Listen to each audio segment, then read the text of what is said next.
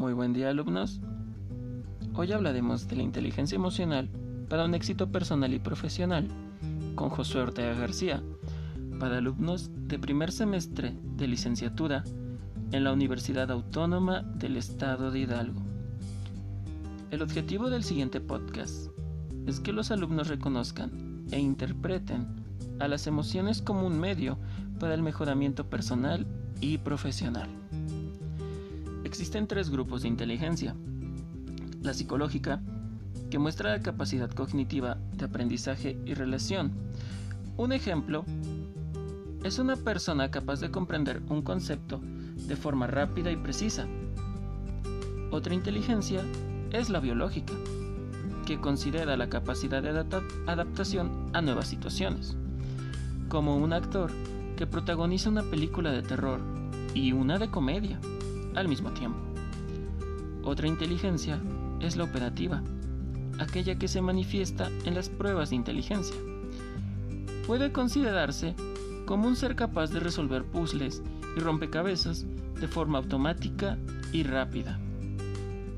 Las emociones son una alteración del ánimo de corta duración, ocasionando reacciones en un, en un individuo.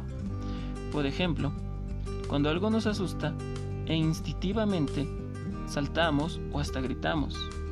Y en algunos casos especiales hay quienes sueltan golpes y patadas en forma de defensa ante esta emoción.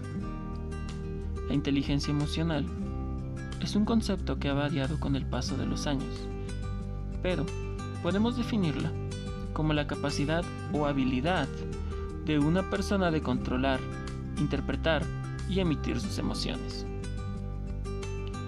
Por ejemplo, no desquitarnos con nuestra familia cuando algo externo nos hace enojar, o cuando un padre llega a casa después de trabajar y pasa tiempo con su familia, sin que le afecte lo ocurrido en el día.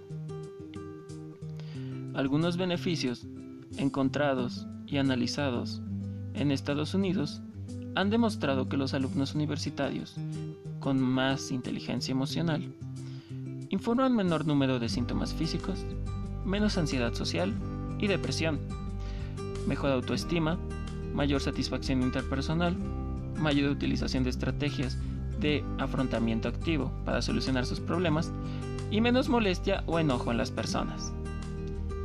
Como cuando una persona está triste o deprimida y no sabe manejarlo, ella no es capaz de hacer sus tareas diarias de forma adecuada.